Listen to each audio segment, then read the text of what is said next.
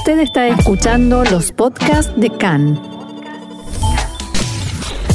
CAN, Radio Nacional de Israel.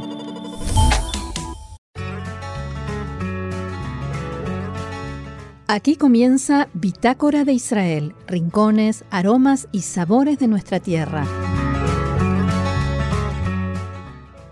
Continuamos aquí en CAN, Radio Reca en español, Radio Nacional de Israel, y es momento de pasear, pasear por nuestro país, y para eso ya está en línea con nosotros alguien que nos va a ayudar y nos va a explicar, nos va a contar un montón de cosas eh, sobre lugares para descubrir, y me refiero a Marcelo Kisilevsky, a quien hoy tenemos en su calidad de guía de turismo. Hola Marcelo, ¿cómo estás?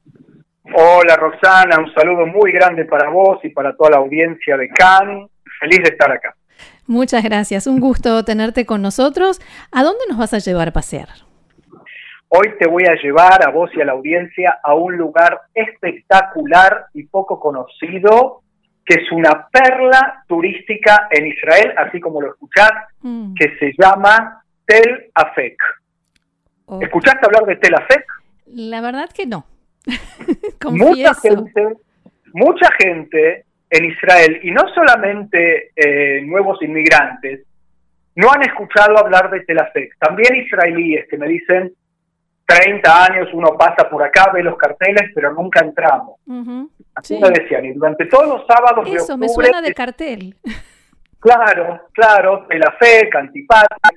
Es decir, es un lugar de ensueño, muy conocido esto sí por muchos eh, papás con chicos chiquitos que van ahí de repente y van a hacer picnic y saben que ahí hay un eh, fuerte, una fortaleza otomana, saben que hay una fortaleza, eh, quizás ni siquiera saben que es otomana, pero que es un lugar compacto, grande relativamente, tiene muchísimo lugar para picnic, con mesas, con instalaciones, con baños. Eh, tiene unas fuentecitas, como una, como una especie de piletitas para los chicos que les llega el agua hasta los tobillos y parece como natural, con agua natural, pero armado así por la autoridad de, de parques nacionales, como para que parezca tipo natural. El agua sí es natural porque es de los manantiales, salen Roxana, alrededor de 2.000 manantiales de la zona de Telafec, porque la cosa es así. Estamos hablando del lugar donde nace el río Yarcón. Eso quería preguntarte, ¿dónde queda aproximadamente? ¿Cómo nos ubicamos? Exacto. Yo te lo voy a decir así. Ruta 6, esquina Ruta 5. O sea, a la altura de Tel Aviv, mm pero viajando hacia el este hasta más o menos antes de las de que empiezan las montañas de Samaria, digamos así. Es decir, que está relativamente cerca a lo que sería antaño la línea verde, ah, ¿no? lo, que separaba de Jordania hasta el 67. Eh, ¿Y por qué es un lugar tan verde y tan, bueno, la palabra Yarkon en hebreo viene de la palabra verde es que ahí nace el río Yarcón y se empantanaba en su camino hacia el Mediterráneo. Tiene 14 kilómetros de, línea, en línea recta hasta el Mediterráneo, pero lo recorre durante 27 kilómetros. ¿Por qué? Porque no tiene fuerza el río. Entonces va sinuando, es sinuoso, y en el camino, históricamente, había creado toda una serie de pantanos. Y como crea toda una serie de pantanos, los pantanos del Yarcón, eh, en la antigüedad constituía un obstáculo infranqueable para las rutas de la antigüedad. Claro. Por ahí pasaba la vía Maris, lo que los romanos llamaban la vía Maris, y llegabas al Yarcón y tenías que hacer todo un desvío hacia el este, meterte por un recoveco detrás de por donde nace el río Yarcón, o sea, esquivando todo ese pantano, entre el nacimiento del Yarcón y las montañas de Samaria, hay un paso de dos o tres kilómetros de ancho que se llamó el paso de Afec. Y por eso tenía una importancia estratégica inmensa ese lugar. El único lugar por donde se podía pasar. Exacto, desde Egipto Acordate que en la antigüedad estamos hablando de los imperios, dos imperios grandes siempre enfrentados. Uno en el sur, que es Egipto, y el otro en el norte, que es Asiria, Babilonia, Persia, griegos, etcétera, ¿no es cierto? Entonces, nosotros sabemos que Israel, como un total, siempre fue el paso entre los dos imperios de la media luna de la tierra fértil. Sí. Bueno, Afec es el paso del paso. Hmm. Y entonces el que dominaba el paso de Afec dominaba las rutas, dominaba el comercio y dominaba también las guerras. Ahora, ya diste varias pistas, porque hablaste de Antipatris y dijiste una fortaleza otomana, eh, y, o sea, es evidente que hay muchísima historia ahí. Sí, primero hay que decir que este lugar para el visitante reúne arqueología, reúne naturaleza, porque hmm. Israel destecó los pantanos, pero ahora trataron de, eh, de restituir un poquito la naturaleza, entonces tenés un lago natural, tenés estas fuentecitas que te decía para los chicos, ¿no? Eh, mucho verde para picnic, una caminata hermosa hasta la parte donde está una, una eh, piscina de nenúfares divina, eh, y cosas así. Ahora, es cierto que es una cantidad impresionante de época que cubre esta visita arqueológica en un predio relativamente acotado, no hay que hacer grandes caminatas. Eh, vos ya dijiste, ya dijimos, la fortaleza es otomana, pero al mismo tiempo utilizaban eh, piedras y construcción de la época bizantina, que a su vez los cruzados habían reutilizado todas esas piedras, entonces nosotros sabemos que los cruzados eh, eh, construían eh, mezclando piedras, reutilizándolas, eran recicladores en su construcción, ¿no?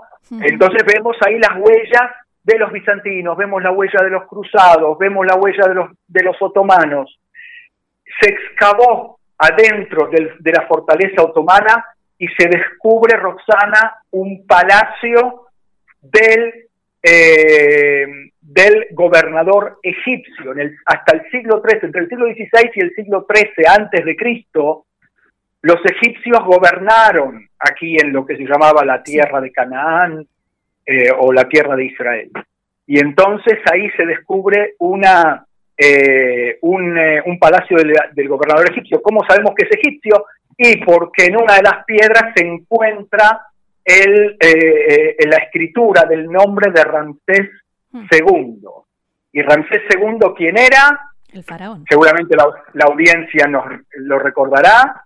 Nuestro faraón, el faraón de la salida de Egipto. Claro. fue el último que gobernó ahí en, eh, en, en, la tierra de Canaán y ese palacio era el palacio de su gobernador, instalado ahí, no por casualidad, ya dijimos cuál es la importancia estratégica de ese lugar. Bueno, hallazgos infinitos, como para decirte algo, algo picantito y algo lindo, un sello de lo que se llama un escarabajo estiercolero, me cuesta decir la palabra. Sí, ¿qué es eso? Eh, los mexicanos lo llaman de una manera más, eh, más simple y directo y al grano, escarabajo rodacaca. ¿Por qué? Es un, es un eh, escarabajo que arma una pelotita de barro, de barro y basura. En, realidad, perdón, no es de barro, es de estiércol de vaca o de otros animales.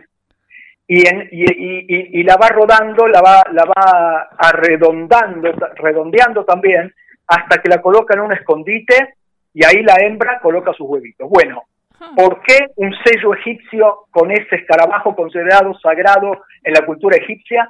Porque se lo compara con el dios Sol que va haciendo rodar durante el día el sol y lo hace esconderse al final del día para volver a sacarlo al día siguiente. y eso se encontró en Egipto y se encontró también ahí en Afec. Bien. ¿Y por qué se llamaba también Antipatris? Bueno, Antipatris por Herodes. O hmm. sea, era tan importante, quiere decir que Herodes anduvo también por allí. Recordemos a la audiencia que Herodes era el gran constructor, era un tipo un poco eh, difícil, Herodes, ¿no es cierto? Sí, eh, tiene varios claro, tiene varios asesinatos en su haber, pero eh, además se lo conoce como el gran constructor. ¿no? Entre, otros, hay, que decirlo, mató a su propia esposa Miriam, la Hashmonea, y también a, su cuñado, Aristóbulo III, el sumo sacerdote.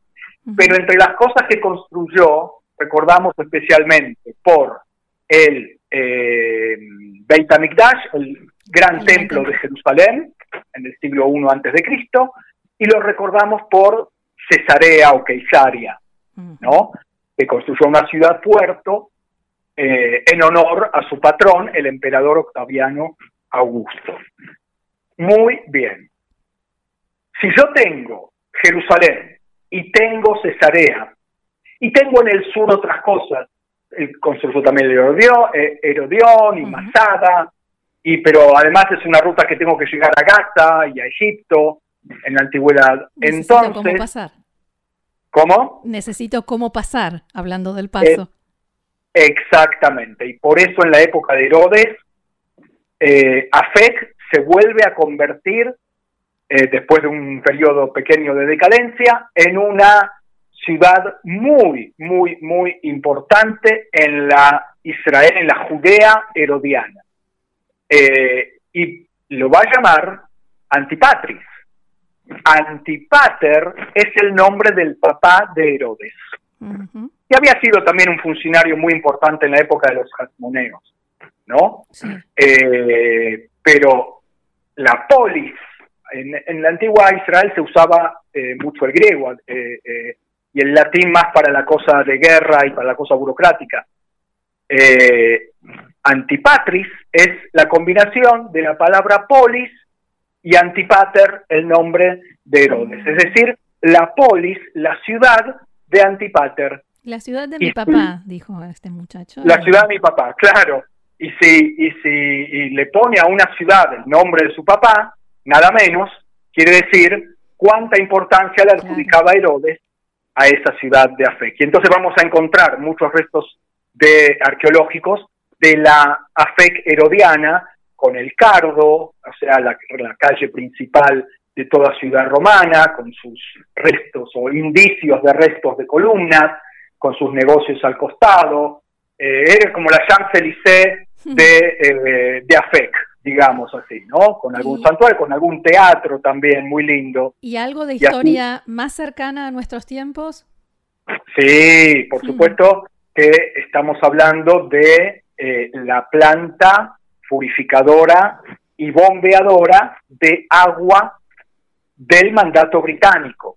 Yo siempre me encanta en esa parte cuando nos plantamos frente a unos edificios derruidos construidos en estilo Bauhaus, o sea, internacional, así cuadrado, con ventanas, con, un estilo muy sobrio, pero ya bastante destruida.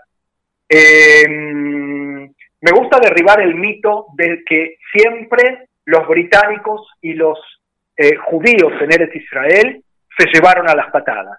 Hmm. Y es cierto que bastante se llevaron mal.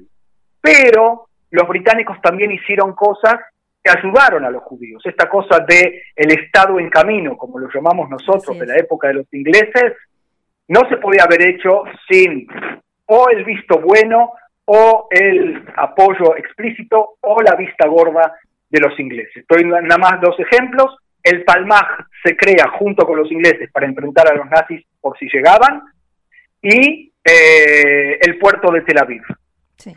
¿sí? que se creó por propuesta de los judíos cuando los árabes cerraron por huelga en 1936 el puerto de Yafo. Así es. Así que estos son solamente dos ejemplos. Un tercer ejemplo ocurre aquí en Afek, Roxana, y es la línea de agua, el acueducto Yarcón, Jerusalén. Yarcón, Jerusalén.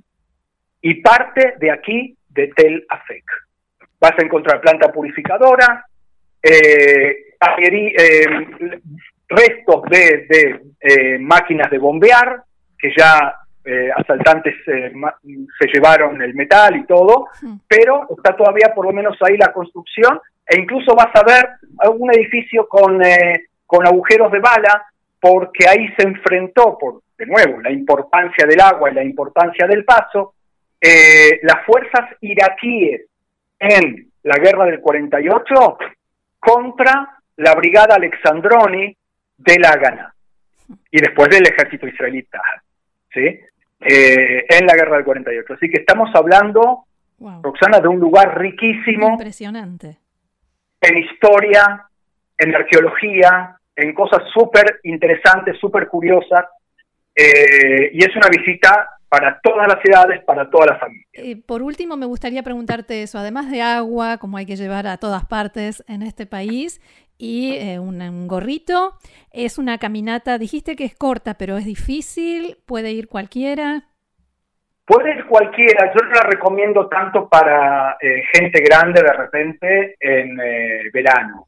Claro. Porque es una caminata muy linda, muy placentera, pero sin sombra.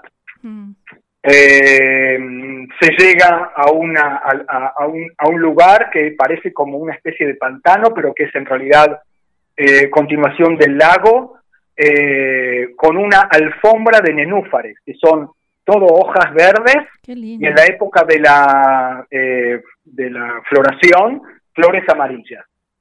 Eh, y después se ve un, puesto de control del mandato británico y vías del tren también de esa época, porque también los británicos entendían la, importancia de este lugar. Eh, y es media hora hacia cada lado de caminata. ¿no? en la otra punta está la otra parte del Parque Nacional Yarcón, que se llama Fuentes del Yarcón, hmm. donde se ven otro tipo de cosas también, como alguna eh, como más fuentes de agua y también eh, alguna eh, planta fabricadora de harina y cosas así, también interesante. Para el que tenga fuerzas de seguir, Marcelo, te vamos a volver a llamar porque esto es súper interesante y me encanta descubrir, no solo pasear por Israel, sino descubrir rincones eh, que uno, como decíamos al principio, conoce del cartel en la ruta y no se imagina que tiene tanta, tanta, tanta riqueza. Así que muchísimas gracias y será hasta la próxima. Con un nuevo y ojalá que bueno, que pronto pasemos todos juntos, tanto del interior como del exterior del país aquí en Israel. Ojalá, ojalá. Gracias, shalom. Shalom, shalom.